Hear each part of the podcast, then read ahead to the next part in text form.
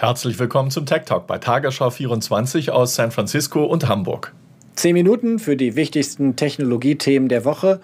Heute Dr. Disrespect ist zurück auf YouTube und Wirtschaftskrieg um TikTok und Tencent. Mozilla veröffentlicht 4200 Stunden Sprachaufnahmen und das Raumfahrtunternehmen SpaceX sichert sich einen Millionenauftrag des US-Militärs. We're slicing them up! Nobody does it better! Six foot eight, 37 inch vertical leap. And you're telling me that you got the guts to go against me. Dr. Disrespect is back. Eine der schillerndsten Streaming-Persönlichkeiten. Bei Twitch bekannt geworden, jetzt Markus bei YouTube.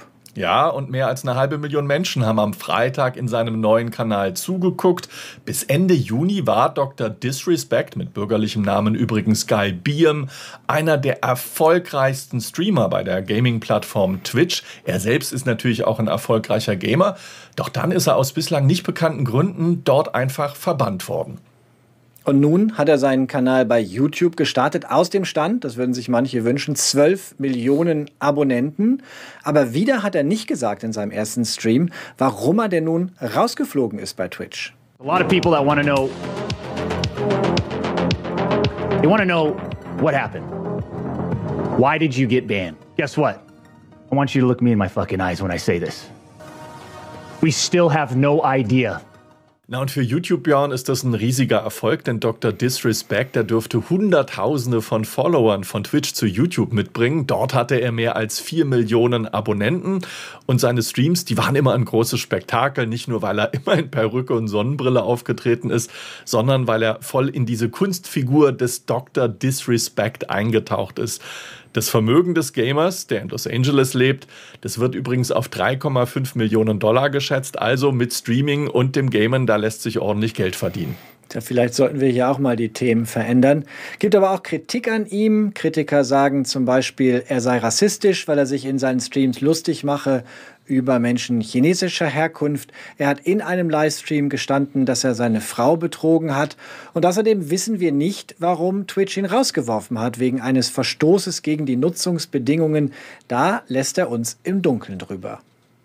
Themenwechsel. Wenn das Hickhack um TikTok so weitergeht, dann können wir hier bald einen monothematischen Tech Talk machen, Björn ein TikTok-Tech-Talk, denn, denn jetzt schlägt TikTok zurück. TikTok hat angekündigt, dass es die US-Regierung von Präsident Trump verklagen will vor einem Gericht in Kalifornien.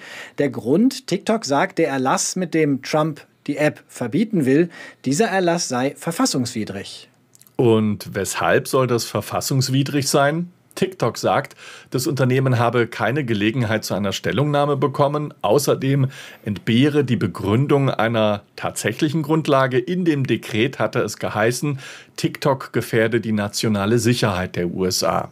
Die Videoplattform erklärte weiter, dass der Erlass keine Fakten enthalte. Auch die New York Times berichtet, es gäbe wenig handfeste Vorwürfe gegen TikTok. Sollte TikTok bis Mitte September nicht verkauft sein, dann könnte es zappenduster werden für die App, die rund 1000 Menschen in den USA beschäftigt. Denn von dem Zeitpunkt des Verbots an darf auch niemand mehr Geschäfte machen mit TikTok und das könnte ein Problem werden. Ja, zum Stichtag Mitte September könnte TikTok, das seinen US-Sitz in Los Angeles hat, zum Beispiel der Strom abgedreht werden oder das Telefon und das Internet ähm, quasi alle Dienstleister, die mit der Firma zusammenarbeiten, die müssten ihre Geschäftsbeziehungen kappen. Das sieht dieser Trumpsche Erlass vor nicht ganz leicht, ein Internetkonzern ohne Internetverbindung. Das alles würde passieren, wenn der Verkauf nicht über die Bühne geht. Wir haben berichtet, dass Microsoft Interesse hat, Gespräche führt. Und jetzt ist rausgekommen, dass auch Twitter offenbar Interesse an TikTok hat. Es soll erste Vorgespräche gegeben haben. Die Frage ist, ob die beiden, Twitter und TikTok, ein gutes Match wären. Also TikTok wäre, glaube ich, eine Nummer zu groß für Twitter. Twitter könnte sich in keinem Fall diesen Dienst alleine leisten. Vielleicht, wenn sich mehrere Investoren zusammentäten. Da hat es meiner Einschätzung nach Microsoft einfach leichter, das angeblich ja noch immer mit TikTok um eine Übernahme seines US-Geschäfts verhandelt. Und äh, da müssen wir jetzt mal die nächsten Wochen abwarten, ob Satya Nadella, der Chef von Microsoft, das auch wirklich hinbekommt. Auf der anderen Seite, Twitter hat sich ja sehr früh verabschiedet vom Social-Video-Geschäft, als es seine App Wein dicht gemacht hat. Insofern wäre das eine ganz spannende Ergänzung für Twitter und das Twitter-Portfolio. Gibt aber auch noch ganz andere Spekulationen. CNBC schlägt zum Beispiel vor, dass ja auch Netflix äh, TikTok kaufen könnte. Da werden die kommenden Wochen also richtig spannend. Ja, und für Microsoft-Mitgründer Bill Gates wäre TikTok aber ein Giftkelch, von dem sein Unternehmen besser nicht trinken sollte. Das hat er dem äh, Computermagazin Wired in San Francisco gesagt. Außerdem mahnt er, Social Media sei ein weites Feld und die Moderation von Inhalten sei nicht immer so leicht umzusetzen. Siehe Facebook. Gerade Facebook brauche doch einen Konkurrenten, sagt der frühere Microsoft-Chef Bill Gates, und es sei doch einigermaßen bizarr, dass US-Präsident Trump auf diese Art und Weise gerade einen Facebook-Konkurrenten ausschalten wolle. Nicht nur bizarr, sondern auch verwundert hat sich Gates über eine andere Äußerung von Trump gezeigt. Der hat nämlich davon gesprochen, dass die US-Regierung von Microsoft eine Art Provision erhalten solle, nämlich für den Fall, dass Microsoft den Zuschlag erhält. The United States should be reimbursed or should be paid a substantial amount of money because without the United States they don't have anything. So it'll close down on September 15th unless Microsoft or somebody else is able to buy it and work out a deal, an appropriate deal, so the treasury of the really the treasury, I guess you would say, of the United States gets a lot of money. Was etwas unterging, Markus, die Verordnung von US-Präsident Trump trifft nicht nur TikTok und ByteDance, sondern auch das chinesische Unternehmen Tencent. Ja, und Tencent ist ebenfalls ein chinesischer Konzern, aber im Vergleich zur TikTok-Mutter ByteDance ein richtiges Schwergewicht. Tencent wird nämlich mit 686 Milliarden US-Dollar bewertet. Das Unternehmen ist vor allem für seine Chat-App WeChat bekannt. Sie kommt alleine in China auf eine Milliarde Nutzer. In den USA, Markus, hat die App aber gerade mal 1,5 Millionen Nutzer, also gar nicht so groß. Warum bezieht sie US-Präsident Trump dennoch in sein Verbotsdekret ein? Das könnte daran liegen, dass Tencent eine ganze Menge erheblicher Investments in US-Unternehmen getätigt hat. Zum Beispiel ist es mit 12 Prozent an Snapchat beteiligt und es besitzt viele US-Firmen, die zum Beispiel Computerspiele entwickeln. Außerdem ist äh, Tencent ein großer Investor von Hollywood-Produktionen, ähm, Filme wie Wonder Woman oder Top Gun Maverick, ein Film, der nächstes Jahr in die Kinos kommen soll. Die wurden alle von Tencent kofinanziert. Und dann gibt es noch eine Partnerschaft, nämlich zwischen Apple und Tencent.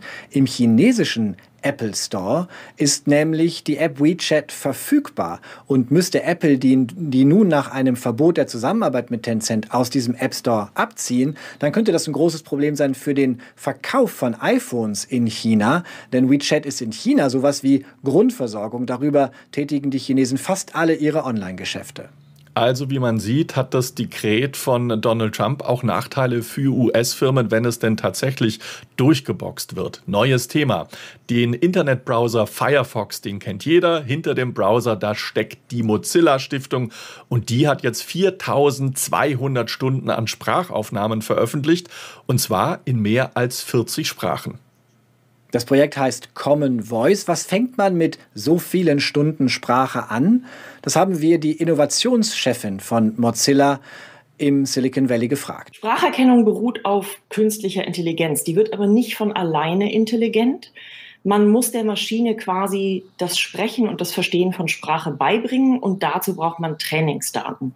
Und was wir mit Common Voice sammeln, sind diese Trainingsdaten. Das heißt, ähm, Entwickler äh, haben Daten, bei denen immer das geschriebene Wort dem gesprochenen Wort entspricht und so lernt die Maschine Sprache verstehen.